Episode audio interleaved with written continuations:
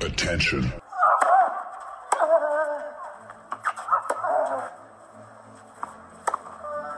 Bitte nehmen Sie schnell Platz, die Spieler sind bereit. Just quiet quickly, please. Für Hallo, da ist der Dominik Thiem. Quiet Please, den Tennisnet Podcast.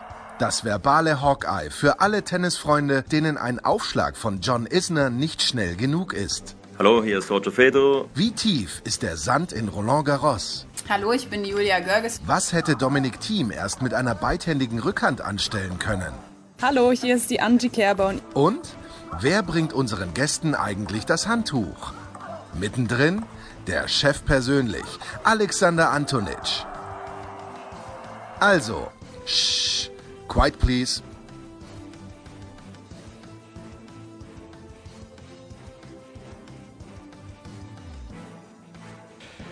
Ah, Quiet Please, da draußen die dritte Ausgabe des Tennisnet Podcast. Und ich freue mich, dass auch an diesem Freitag wieder mit dabei ist äh, der Chef von Tennisnet und der Turnierdirektor in Kitzbühel und der Experte von Servus TV, Alex Antonitsch. Guten Morgen, lieber Alex. Es freut mich riesig, auch äh, meinen Kollegen, Ex-Kollegen, einen meiner Lieblingskollegen zu begrüßen. Mach das bitte, den Berliner. Ja, den Markus. Ja, meine Sprachpolizei quasi bei Eurosport war das. Der Sportdirektor von Rot-Weiß Berlin, Markus Zöcke. Guten Morgen, lieber Markus. Ja, guten Morgen, ihr zwei. Ich freue mich auch sehr dabei zu sein. Alex, ich habe dich richtig vermisst. Ich vermisse dich ja immer noch. Äh, freue mich natürlich auf die Australian Open wieder zu kommentieren und freue mich, dass ich jetzt heute mal dabei sein kann, da ich die letzten beiden Male doch etwas beschäftigt war hier im Club. Ja, weil er nämlich du schon. Meinst, du hast arbeiten müssen. Du hast wirklich arbeiten müssen. ja. Das ist ja Wahnsinn. Das Ah. kennst du nicht, ne? Aber du, de- den Rasen gibt es ja noch. Gibt es denn schon den Rasen? Die Plätze sind fertig, mein Lieber. Ja, ist auch schon grüner Pflaum. Ich schicke dir mal nachher ein Bild. Äh, alles fertig. Trainingsplätze im Olympiapark und hier auf der Anlage. Sieht spitze aus. Das ist ja großartig. Puh. Wimbledon-Rasen.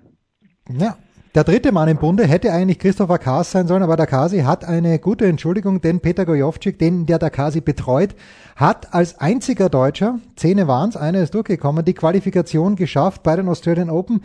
Markus, das ist keine gute Bilanz, aber wenn jemand eine Erklärung hat, dann du.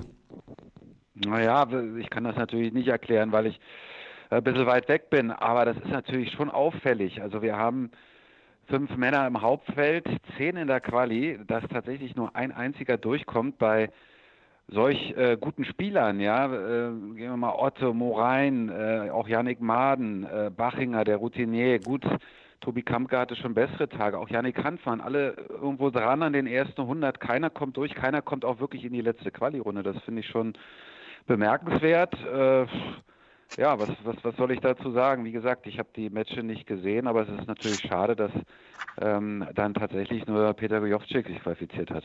Hm. Alex, aus äh, österreichischer Sicht, äh, wir nehmen, wie gesagt, am Freitag auf. Dennis Novak hat eigentlich sehr, sehr gute Chancen, ist an Position 1 gesetzt in der Quali. Also der Dennis hat mich bis jetzt überzeugt, auch weil es ja vielleicht gar nicht so einfach ist, wenn man als Einser in die Quali geht. Ja, einfach oder nicht einfach. Man muss ja sagen, er war nicht erster draußen. Er ist jetzt aufgrund seines Rankings äh, an 1 gesetzt gewesen in der Quali. Es ist noch eng geworden am Ende.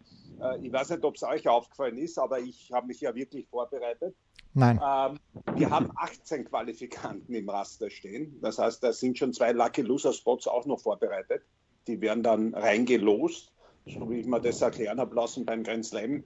Ähm, werden die, die hö vier höchstgereihten Spieler, die verloren haben, dann äh, dazugenommen und werden diese zwei Plätze einmal auslösen. Ich nehme an, es ist der Pole, der Majczak und ähm, Deminau, Mhm. die während die Quali begonnen hat, schon abgesagt haben. Aber wie gesagt, auf das kann man nicht spekulieren, dass du dann eventuell einen Platz kriegst, will man auch nicht. Ich glaube, dass er sich qualifizieren wird und dann, äh, es gibt ein paar ganz gute Spots, es spielen auch Qualifikanten gegeneinander und so weiter. Es gibt ein paar schlechtere Auslosungen, aber wie gesagt, wichtig für ihn ist, dass er sich jetzt qualifiziert. Und wir dürfen eines nicht vergessen, und das zahlt sich am Ende dann aus, für Ofner leider nicht. Aber der äh, Dennis Novak ist ja mit Dominik Thiem schon seit 20. Dezember in Australien. Also die haben da äh, mit seinem besten Freund, die haben eine optimale Vorbereitung gehabt. Er hat diesen ATP Cup spielen können, hat drei tolle Matches gehabt. Aus seiner Sicht äh, vielleicht das letzte nicht ganz so toll. hat sich dann vorbereiten können noch auf die Quali. Also so gesehen kommt er perfekt vorbereitet dorthin, während Ofner zwar auch mit war, aber kein einziges Match gespielt hat und in der Quali dann relativ früh äh, also erste Runde verloren hat. Also das ist schon ein Unterschied. Ich weiß nicht, wie der Goalie das sieht, aber so eine Vorbereitung gerade für Australien ist natürlich schon ideal. Ja, ganz nach dem Vorbild von Thomas Muster, ne, der ja auch früher äh, immer sehr, sehr früh in Australien war, das natürlich auch geliebt hat. Ich bin auch der Meinung, dass natürlich diese Turniere in Doha oder auch in Neuseeland sicherlich auch eine gute Vorbereitung sind. Aber wer Down Under ist, wer die ganze Zeit dort ist, schon im Prinzip sich an das Wetter gewöhnt hat, an die Zeitzone gewöhnt hat, der hat natürlich da einen absoluten Vorsprung. Und dieser ATP Cup, der ja wirklich auch Wellen geschlagen hat, der äh, fast so ein bisschen auch an, an den Labour Cup erinnert ähm, äh, und wirklich gut angekommen ist. Das sind natürlich super Matches. Es geht äh, um Punkte, es geht um die Ehre, es geht da auch schon um einiges, anders als es früher beim World Team Cup war. Und äh, wer da natürlich schon Matchpraxis gesammelt hat, der, ähm, ja, der ist vorne, ganz klar, auf jeden Fall. Wie war das damals bei dir, Markus? Äh, als du als Aktiver zu den Australian Open geflogen bist, du hast Thomas Muster genannt, die gleiche Frage natürlich dann gleich auch an den Alex, aber wie viel früher bist du da angereist? Naja, ich habe alles gemacht eigentlich. Ich habe äh, mich teilweise beim Klaus Hofsitz vorbereitet in Marbella, bin dann nach Doha geflogen, habe gedacht, okay, das ist so auf halber Strecke. Dann habe ich da gespielt, bin weitergeflogen nach Australien. Ich war auch schon teilweise vor Weihnachten in Australien. Das hat mir eigentlich am besten dann getan, auch wenn ich vielleicht nicht äh, die besten Erfolge hatte. Besser gespielt habe ich dann immer in Neuseeland. Klingt ein bisschen komisch, ähm, aber diese Reiserei ist natürlich wahnsinnig anstrengend und am besten mhm. ist es natürlich, man äh, fliegt direkt hin, bleibt dort vor Ort, trainiert, spielt die Turniere das ist sicher die an, angenehmste Art und Weise. Allerdings muss man natürlich auch schauen und ich musste auch immer schauen, wo ich denn äh, äh, drin bin in den Hauptfeldern und das war dann eben meistens doch in Neuseeland, weil Australien stark besetzt war und so bin ich immer erst ein bisschen weiter geflogen, aber nicht selten vor Weihnachten schon gestartet. Der Alex wird das auch kennen. Zu Hause fiel der Schnee und dann hat man die Lieben zurückgelassen. Das war einfach Teil des Jobs. Ich, ich bin ja bin ich wirklich älter? Ich kann es mir ja fast nicht vorstellen, aber, aber ich habe ja wirklich das Ding noch auf Rasen gespielt. Das wäre meine Frage gewesen. Das wäre wirklich ja, meine Frage ja. gewesen. Hast du noch auf Rasen gespielt? Ja, ich habe noch, man, das kann man sich heute gar nicht vorstellen. Ich habe damals Doppel gespielt. Äh, Einzelquali, war relativ jung, war allein unterwegs. Danach war erst Neuseeland, das heißt, ich bin nach Australien geflogen im Dezember. Äh, waren dort unten, haben mit Sharpers Doppel gespielt im Hauptfeld. Äh, damals hat es Kennt ihr euch noch an Kim Warwick und Mark Edmondson? Ja, natürlich, Mark Edmondson 1976 gewonnen dort, entschuldige. Und zwar im und Einzel. Ich bin, als, ich bin als junger Bimpf, äh, also junger Bimpf heißt bei uns, also als junger Spieler, Goli, nur damit du das ja, ja. übersetzt bekommst, bin ich dort runter, komplett frisch gefangen, äh, die ersten paar Tage unten und habe mit denen trainieren dürfen. Und dann bis zur Kühlbox gegangen. Wasser hat es auch gegeben, aber die haben sich original ein Fosters aufgemacht. also das war damals ein Elektrolytgetränk, heute ist es Bier. Ja, äh, das, war, das war unglaublich. Also das, ich habe ich hab gedacht, ich sehe nicht richtig und haben sich dort äh, nach dem Training schöner Bier ge, gegönnt und äh, dann wurde dort Doppel gespielt. Aber das war noch in Kujong auf Rasen. Danach ist es auf, auf Rebound S gegangen und äh, dann war irgendwann der Melbourne Park äh, glaube ab 87, 88 war das nicht mehr auf Rasen. Ja. Also dann ist es auf Hartplatz gegangen und jetzt ist es äh, mit Abstand das größte Grand Slam Turnier oder Tennis-Event, was wir haben, diese 14 Tage. Ich glaube, die Bällen haben heuer die 800.000 an. Aber so wie der Goli gesagt hat, vor Weihnachten war bei mir oft der Fall. Ich habe dann auch den, diesen Hopman Cup spielen dürfen. Ähm, ja, ich habe ein paar Mal okay gespielt, dritte Runde habe ich einmal gespielt, glaube ich, gegen McEnroe dann verloren, Australian Open und ich habe das Gefühl gehabt, äh, dass es man jetzt mit dem Wetter, das ist natürlich eine Katastrophe und alles, aber dass es im Jänner heiß äh, oder zu heiß war, das war ja am Anfang der Grund, warum er im Dezember das Australian Open gespielt hat. So ist es mir vorgekommen. Ja? Ähm, und ich kann mich erinnern, am Anfang haben die Spieler schon brutale Probleme gehabt. Dann noch mit dem Rebound Ace, der so weich und pickig war, wenn es richtig heiß war. Da hat es sehr viele Verletzungen und Aufgaben gegeben. Und mittlerweile haben sie einen riesen Job gemacht da unten. Und heuer gibt es ja auch einen neuen Bodenbelag, dürfen wir auch nicht vergessen. Greenset. Also die haben jetzt nach von 2008 bis jetzt auf diesen Plexikaschen gespielt. Goli, kannst du dich gleich vorbereiten für Eurosport, dass du was zu erzählen hast, wenn ich nicht dabei bin. Und heuer ist Greenset. Javier Sanchez hat zugeschlagen, der Chef von Greenset. Und da ist jetzt die Frage, weil das hat der Kasi letzte Woche auch schon gesagt, Markus, der hat, äh, weil der Ball ein bisschen höher springt, weil die ganze Angelegenheit ein kleines bisschen langsamer ist, hat der hm, den Rafa als Sieger für die Australian Open einmal genommen in, im jugendlichen Übermut. Das war vor dem Finale im ATP Cup gegen den Djokovic. Wie, wie viel gibst du auf den Belag, Markus? Also erstmal muss ich natürlich äh, immer wieder feststellen, dass der Alex nicht nur zehn Jahre älter ist als ich, sondern auch zehn Jahre länger gespielt hat als ich. Also ich bin dazu gekommen, äh, als man professionell Tennis gespielt hat und kein Bier getrunken hat. Das äh, wollte ich äh, nur mal anmerken, also zumindest nicht auf dem Platz. Ja. Aber äh, Greenset, ja, also ich finde das natürlich, ich finde das natürlich äh, fantastisch. Das äh, ist äh, im Prinzip ja mein bester Belag gewesen. Hoher Absprung, klarer Absprung.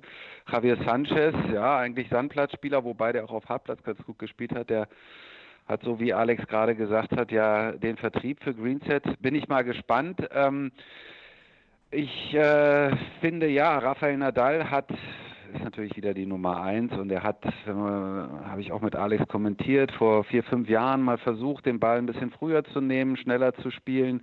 Und da hat genau dieser linke Haken, dieser unglaubliche Topspin so ein bisschen die Wirkung verloren.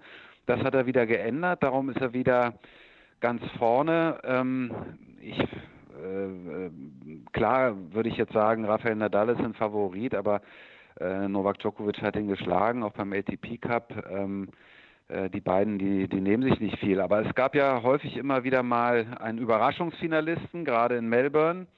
Und darauf will ich so ein bisschen hoffen, dass sich nicht immer die gleichen da die Krone teilen. Aber natürlich ähm, kommt der Belag äh, Nadal sicherlich sehr entgegen. Und da, Alex, müssen wir aber natürlich gleich, wenn jeder Belag der Nadal entgegenkommt, müsste einer auch dem Dominik entgegenkommen, der auch sehr heavy spielen kann. Ja, man, man, muss zum einen sagen, der Belag wurde ja jetzt auch schon in Sydney gespielt beim ATP Cup. Also dieselben Bälle.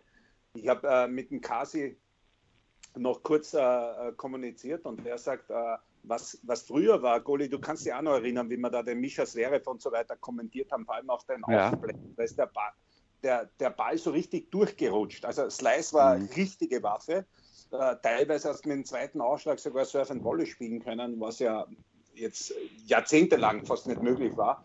Das ändert sich jetzt. Also es ist der Absprung eine Spur höher, es ist eine Spur langsamer laut Kasi, dadurch mehr Ballwechsel, dadurch auch die letzten drei, vier Games mit den älteren Bällen äh, wird schon zäh.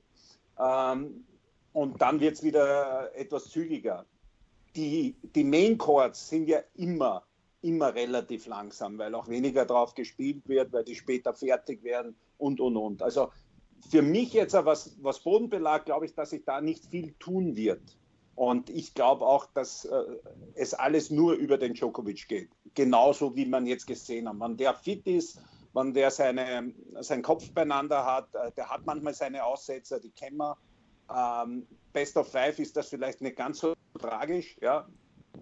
Aber äh, ich ja, jetzt kann man sagen, erste Runde schwer gegen Struff ist natürlich kein angenehmes Los, einen Struffi dort in der ersten Runde zu haben.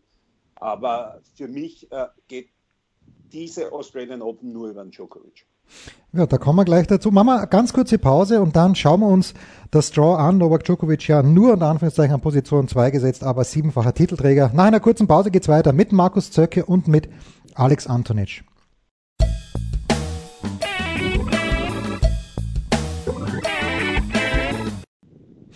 Ja, da sind wir wieder. Quiet Please, der Tennisnet Podcast, dritte Ausgabe mit Markus Zöcke und mit Alex Antonic. Und wenn wir uns nur die potenziellen Viertelfinalbegegnungen von oben nach unten anschauen, äh, Markus, dann muss ich sagen, Dominik Thiem hätte drei Spiele gewinnen können beim ATP Cup. Er hat es nicht gemacht, er hat zwei verloren und da hat ihm der Medvedev überholt. Er hätte sich ein potenzielles Viertelfinale mit Rafael Nadal erspart. Das gibt das erste Viertel her. Nadal an eins gesetzt, Team an fünf gesetzt ähm, muss er sich ein bisschen in den Hintern beißen, der Team, dass er beim ATP Cup eben nicht gegen Joric und gegen Hurkacz gewonnen hat. Ähm, naja, gut, das sind äh, natürlich Spieler, die er eigentlich schlagen kann, gar keine Frage. Ich, der Alex wird das besser wissen, er kennt den Dominik besser, ob er tatsächlich so weit gedacht hat, dass es äh, auf seine Setzung hier Einfluss hat. Ich könnte mir vorstellen, solche Topspieler äh, machen sich da gar nicht so viel Gedanken.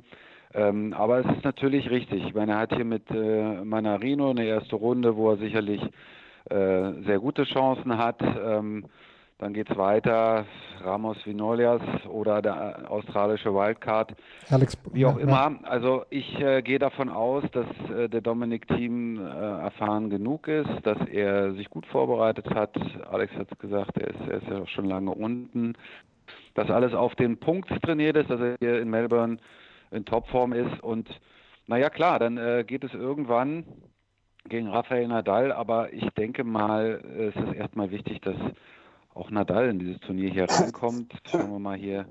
Schauen wir mal hier in, in, in seine Gruppe, das sieht natürlich ja, Hugo, gut aus. Hugo Dellien wird ihn nicht packen, aber möglicherweise, wenn ja. er so weit kommt, vierte Runde Kyrgios. Äh, nur ich traue das Kyrgios irgendwie gar nicht zu, dass er in die vierte Runde kommt. Ja, das ist, ja, gut. Das ist die große Wundertüte, oder? Der kann natürlich alles, das wissen wir ja. Ähm, will zu Hause natürlich auch nicht verlieren. Ich meine, die Australier haben vor eigenem Publikum in den letzten Jahren eigentlich nicht so gut gespielt. Immer wieder ist der Druck relativ groß gewesen und gerade Kirgios äh, hat sich ja meist daraus, äh, darauf, äh, ähm, da, dadurch ausgezeichnet, dass er körperlich das eigentlich gar nicht durchhält, hat mehr Basketball gespielt als Tennis gespielt zur hm. Vorbereitung, was er auch dann selbst immer noch gesagt hat. Insofern muss man erst mal gucken, ob der so weit kommt. Alex, wie schlimm ist das für ja. Dominik, dass er fünf und nicht vier gesetzt ist? Ich glaube, für ihn äh, selber war das äh, beim ETB Cup kein Thema. Der wollte sich da gut vorbereiten, der wollte Sachen probieren, hat Sachen gespielt, hat wahnsinnig aggressiv gespielt. Äh, ich finde gegen, gegen Schwarzmann äh, eigentlich eine komplette Partie auf, auf sehr hohem Niveau durchgespielt. Eineinhalb Sätze gegen Hurkacz habe ich immer gesagt, ich habe ihn selten bessere Turnieren gesehen. Mhm. Ja, dann, dann hat er vielleicht ein, zwei Aussetzer gehabt und, und der war da. Aber am Ende des Tages, ähm, ja, lassen wir es einmal dorthin kommen, dass er den Nadal hat da in dem Viertel. Ähm, ich sehe jetzt Manarino, äh, no, na, muss man alle spielen. Ja, äh, aber er hat 7-0 jetzt im Head-to-Head. -Head. Ich glaube, die letzten vier oder fünf Partien hat er keinen Satz verloren gegen ihn. Äh, da war auch Australian Open auch dabei. Ich glaube, 18 war das. Äh, Bolt, Ramos Vinolas. Ramos Vinolas ist ein unangenehmer Gegner, aber. Das Kitzbühel-Finale, Alex, das Kitzbühel-Finale. Ja, ich weiß, ich weiß. äh, aber ist auch so, dass er, dass er den eigentlich wegspielt. Also äh, vermute ich, für mich da das erste Fragezeichen, der nicht so liegt, sage ich ganz ehrlich, das wäre Anderson. Mhm. Ich weiß nicht, wie weit er ist. Äh, der Kasi hat gesagt, er hat den jetzt ein paar Mal beim Trainieren zugeschaut. Ich habe ihn da bei dem äh, ETP Cup gegen einen Joker gesehen ganz zähe Partie für einen Joker gewesen. Das ist so einer, der dann äh, ein echter Test sein kann. Ja? Äh, für mich. Also nochmal, ich will da niemanden schlecht machen, man muss jeden spielen, aber man ist ja jetzt unsere Aufgabe, dass wir ein bisschen vorne wegschauen. Ansonsten finde ich die Auslosung nicht so schlecht, äh, auch vom Matchup her. Auch oben, die dann früher dahin kommen, äh, wie ein Monfils oder ähm, wer ist denn da noch, der Felix in seiner Ecke. Ähm, ja. Und bei Nadal ihr habt es ja eh schon gesagt, also nicht nur Kyrgios, Kyrgios hat vorher einen Kaczanov uh, und da bin ich beim Goalie. Ich glaube nicht, dass der für Best of Five für einen Grand Slam fit genug ist, weil man, da wären ja die anderen alles Vollidioten, wenn die sich vorbereiten und Condi und was ich was alles machen und, und der geht Basketball spielen. Ja. ja. ja. ja. So, also, das, ja, im zweiten Viertel, da haben wir den Mann, der gesagt hat, niemand hat mehr trainiert als ich, habe ich gerade gelesen. Im SED, Tom Heberlein ist ja in Melbourne und äh, der Mann, der das gesagt hat, Markus, das war niemand anderer als deine ganz persönliche Nummer eins, Alexander Zverev, der in einem möglichen Viertelfinale auf Daniel Medvedev treffen würde. Müssen wir, glauben wir das dem Sascha Zverev, dass der so viel trainiert hat wie kein anderer und was wird's gebracht haben, Markus? Also fleißig ist er, das ist äh, überhaupt gar keine Frage. Äh, ich kenne die Familie schon sehr lang. Der äh, Bruder hat ja noch eigentlich viel mehr gemacht, wobei Sascha die gleiche Erziehung genießt, wenngleich er natürlich viel mehr Talent hat. Man hat ja auch im letzten Jahr gesehen, er hat unglaublich viele Turniere gespielt, also fast jede Woche. Und er hat versucht, die ja, Misserfolge, sage ich mal, auf hohem Niveau dann immer wieder zu kompensieren, indem er gleich wieder das nächste Turnier gespielt hat. Äh, ich finde, er hat zu viel gespielt. Ähm, das hat sich am Ende auch sag ich mal, für ihn nicht gelohnt. Er hat beim Labour Cup dann dieses, diesen entscheidenden Tiebreak gewonnen. Das hat ihm nochmal einen unheimlichen Aufschwung gegeben, dann auch fürs Masters, aber auch da konnte er seinen Titel nicht verteidigen. Immerhin war er im Halbfinale. Am Ende ist er die Nummer 7 gewesen statt der Nummer 3 im Jahr zuvor, hat allerdings ja fast nur die Hälfte der Punkte. Das heißt, er hat also fast 3000 Punkte weniger gehabt als äh, im Jahr davor, auch wenn es nur vier Plätze ausgemacht hat. Er hat nach wie vor oder immer noch das Problem mit seinem zweiten Aufschlag. Da sind äh, tatsächlich Fehler dabei, die man sich sehr, sehr schwer erklären kann. Sag an, er sag hat kein Match gewonnen. Sorry, dass ich unterbrich, aber genau das Ja. haben wir letzte Woche diskutiert. Sag an, du als Aufschläger, wie gibt es das, dass er Nummer 3 der Welt war, er ja schon keinen zweiten Aufschlag hat, so wie ich sehe. Weil der hat entweder zwei erste oder gar keinen zweiten. Gut, da gibt es ja jetzt schon, schon, schon einige Diskussionen. Ich meine, wenn man jetzt einfach nur sich den Aufschlag anschaut äh, dann, und nicht genau hinsieht, dann sieht man natürlich in der Bewegung eigentlich nicht diese massiven Fehler. Aber einer landet ganz unten im Netz und einer landet an der Grundlinie. Also da ist irgendein äh, Tick dabei, ähm, äh, hat mit dem Wurf zu tun, hat vielleicht mit einem äh, mit einem ganz kurzen äh, Handgelenkszucker, sage ich jetzt mal, zu tun. Also das ist natürlich dann auch irgendwo eine Kopfsache. Man hat ja auch gesehen, dass er äh, sehr ungeduldig war, auch seinen Vater angegangen ist beim ATP Cup, äh, geschimpft hat, er hatte keinen zweiten Aufschlag. Das ist bei ihm drin. Er hat ähm, nochmal, er ist die Nummer sieben der Welt im letzten Jahr gewesen, hat aber für seine Verhältnisse oder für seinen Anspruch nicht die Saison gespielt, äh, die er sich vorgestellt hat. Er will das jetzt hier deutlich besser machen. Die Generalprobe hat nicht funktioniert, das muss man ganz eindeutig sagen, auch nicht äh, mit Boris Becker auf der Bank. Und jetzt muss hier jedes Match gespielt werden. Also er spielt von der Grundlinie sehr gut, aber er braucht natürlich seinen Aufschlag und auch für das Selbstvertrauen und, und für sein Spiel nach vorne. Äh, man muss es hier tatsächlich Schritt für Schritt sehen. Cecchinato ist ein äh, Italiener, der auch schon mal viel besser stand, der sicherlich äh, viel Talent hat, unangenehm ist, muss gespielt werden. Ich denke trotzdem, ähm, dass Sascha Zverev das schafft, ähm, soweit, äh, äh, sag ich mal, dass man jetzt hier über ein Match gegen Medvedev reden sollte, sind wir hier noch nicht. Ähm, ich denke, er sollte sich auf seine Gegner konzentrieren, äh, Schritt für Schritt. Alex. Ja, also man äh, ist ja, ist ja unbestritten, dass der, äh, der wurde als Nummer eins gehandelt ähm, und dann haben sich Probleme eingeschlichen. Ich sage immer, das zweite, dritte Jahr, das einmal bestätigen, ähm, das muss man machen. Und der ist noch immer Nummer sieben der Welt und hat Probleme, die er selber zugibt, die alle sehen. Ja.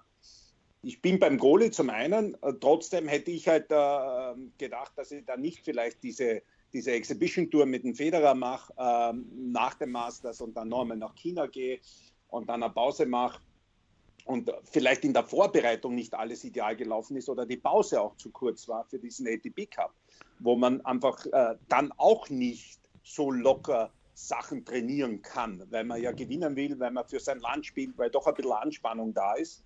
Und ich glaube, dass man das alles ein bisschen unterschätzt hat. Ähm, das heißt, wo nimmt er sich die Zeit, dass er an Sachen arbeiten kann?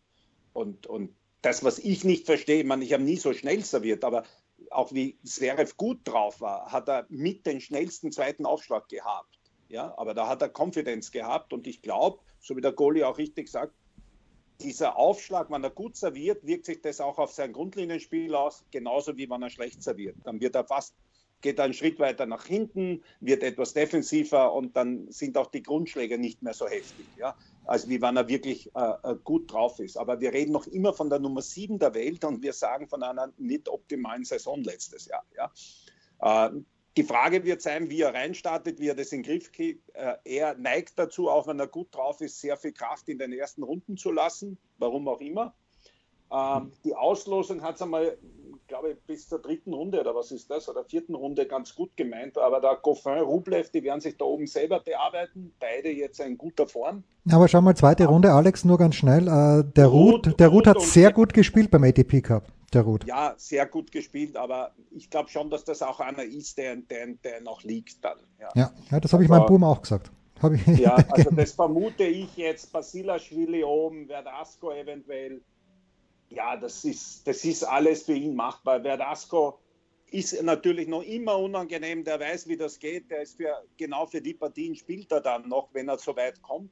Ja, das ist dann wahrscheinlich großer Platz. äh, Das machte den dann gefährlich. Also ich glaube nicht mehr, dass einer wie der Verdasco auf zwei Wochen gefährlich ist, aber genauso für ein Zweit-, Drittrunden-Match eventuell, äh, große Bühne, ist er unangenehm. Aber lassen wir den einmal reinstarten. Aber von einem Match äh, gegen Medvedev, äh, da ist ein breiter Weg. Eigentlich auch für beide, muss man sagen. Ähm, weil auch bei Medvedev oben äh, warten ein paar. TFO, gleich zu Beginn. Es ist gleich mal ein schwieriger Auftrag. Warum redet, und da gehen wir ins dritte Viertel, Markus, warum redet niemand von Roger Federer? Beginnt gegen Steve Johnson, hat in der dritten Runde womöglich einen der unangenehmeren, nämlich den Hurkacz, der jetzt im Moment auch äh, in Auckland sehr, sehr gut spielt. Aber ansonsten glaube ich, dass der Federer auch mit einem potenziellen Viertelfinale gegen Berrettini eigentlich eine sehr ordentliche Auslosung bekommen hat. Aber niemand redet über den Großmeister, Markus. Warum? Ach, vielleicht äh, ist man einfach noch nicht so weit. Es gibt ja auch viele andere Themen jetzt hier im Vorfeld ja. der Australian Open, aber äh, wir wissen natürlich, dass Roger Federer als Nummer drei der Welt äh, auf jeden Fall ein Kandidat ist, der äh, so ein Turnier gewinnen kann. Hubert Hokac, ja, den kenne ich ganz gut. Er war hier beim, beim Davis Cup, ja. Äh, auch äh, in der Relegationspartie gegen Deutschland damals noch ziemlich weit hinten. Er stand, glaube ich, 200 oder 300. Man hat schon gesehen, er hat sehr viel Talent. Ähm, ich denke, dass Roger Federer äh, sein Turnier spielen wird, sich auf sich selbst konzentriert. Er äh, findet das ja auch manchmal ganz angenehm, wenn man ihn nicht so auf dem Zettel hat, wenn äh, der Druck auf den anderen ist. Und äh, man muss natürlich mit ihm absolut immer rechnen. Ähm, wir haben es ge gehört, hoher Absprung. Ähm, Greenset ist alles ein bisschen anders, wird man sehen, wie er damit klarkommt. Äh, er ist ja einer, der tatsächlich auf allen Belegen spielen kann. Ähm, wir haben es am Anfang gesagt, der Belag vielleicht ein bisschen besser für, für Djokovic oder Nadal, aber äh, Roger Federer muss man natürlich immer irgendwo auf dem Zettel haben, dass der hier so ein Turnier gewinnen kann. Ja. Vielleicht noch ganz wie taugt das, wenn du den Hurkacz erwähnst, äh, kannst du dich an unseren Lieblingspolen noch erinnern? Den Janowitz. haben? Nein, den Janowitz, der ist jetzt in Wien. Der ah, Mrkac. Nee, warte mal. Brzezinski. Ja. da waren wir als Kommentatoren immer froh, wenn der nicht mehr dabei war. Michael Brzezinski. aber wie gesagt, der, der, der Hurkacz, mir gefällt das, wie der Tennis spielt. Also ja. lässiges Tennis. Aber ich glaube, dass das auch einer ist, der Federer liegt. Aber äh, zuallererst muss er mal den Steve Johnson wegräumen auch einer, der eigentlich für Federer gemacht ist, Mann ohne Rückhand. Also mit Rückhand sei es am Federer zu schlagen. Ähm, obwohl er jetzt auch gut spielt. Der ist, glaube ich, jetzt diese Woche bei dem Challenger im Finale in Bendigo. Äh, ja, aber das ist nicht so gut besetzt wie letzte Woche. Also das muss man schon ganz okay, klar sagen. Aber ja. ja. trotzdem, er hat ein paar Matches, äh, das hat er in Roger vor.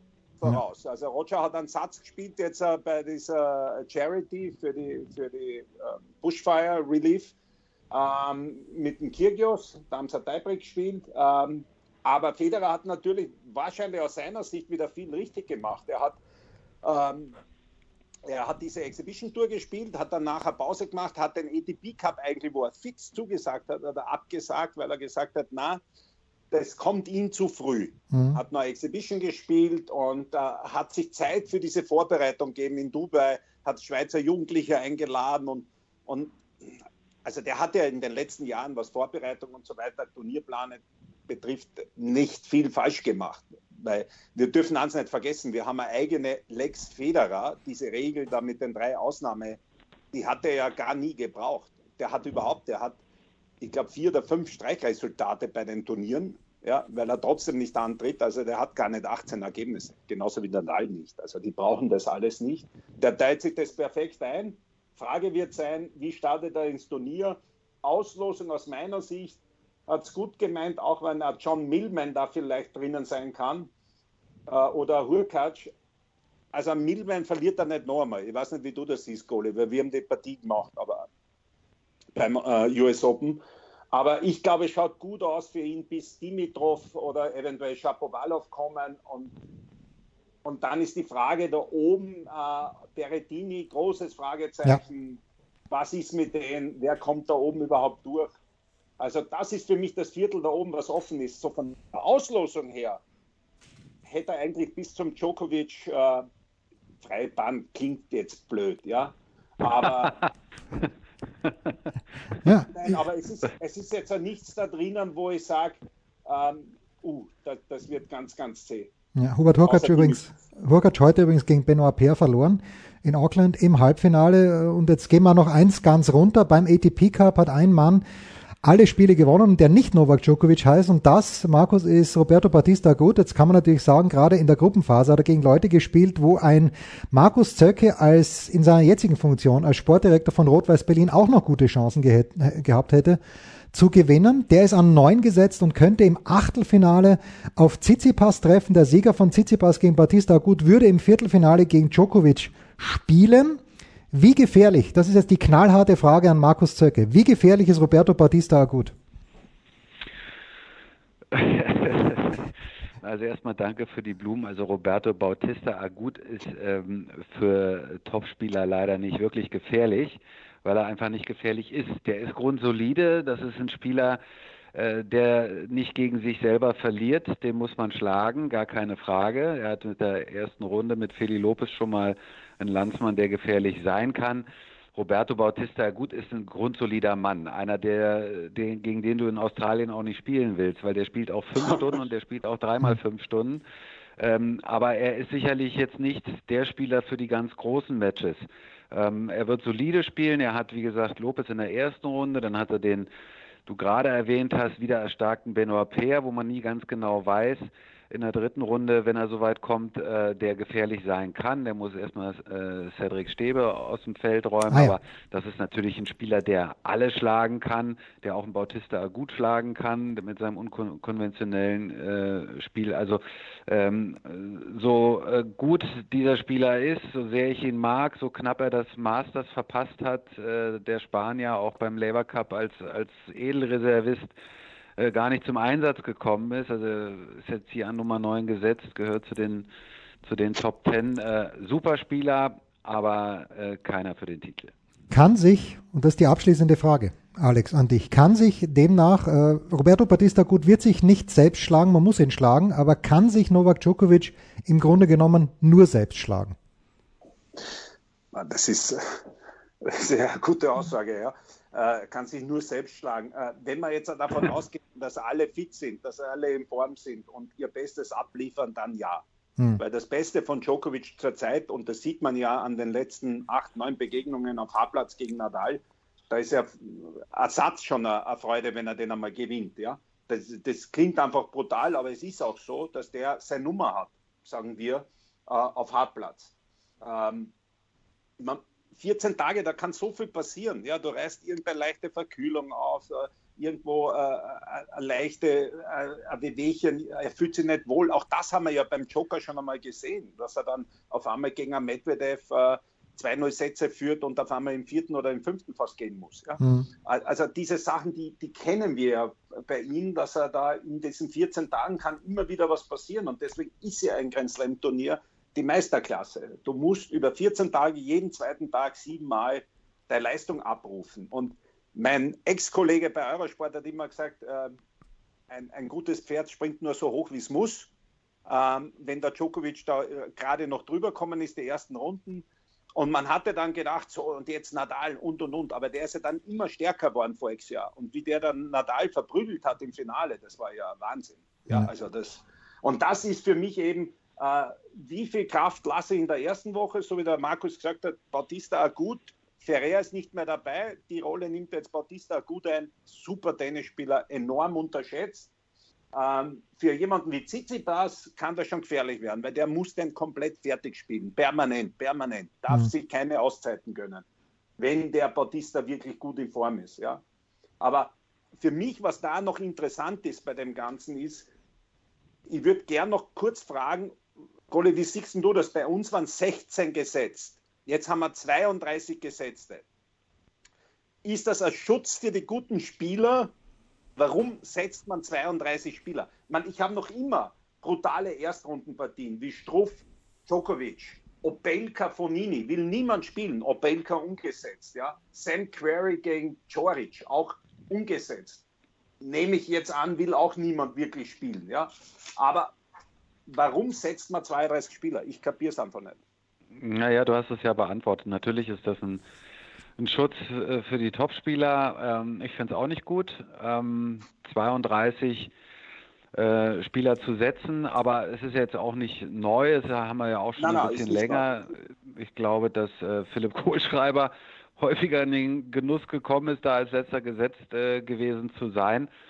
Ähm, klar, äh, für Jan-Lennart Struff ist es natürlich eine ganz bittere Pille hier in der ersten Runde gegen Novak Djokovic.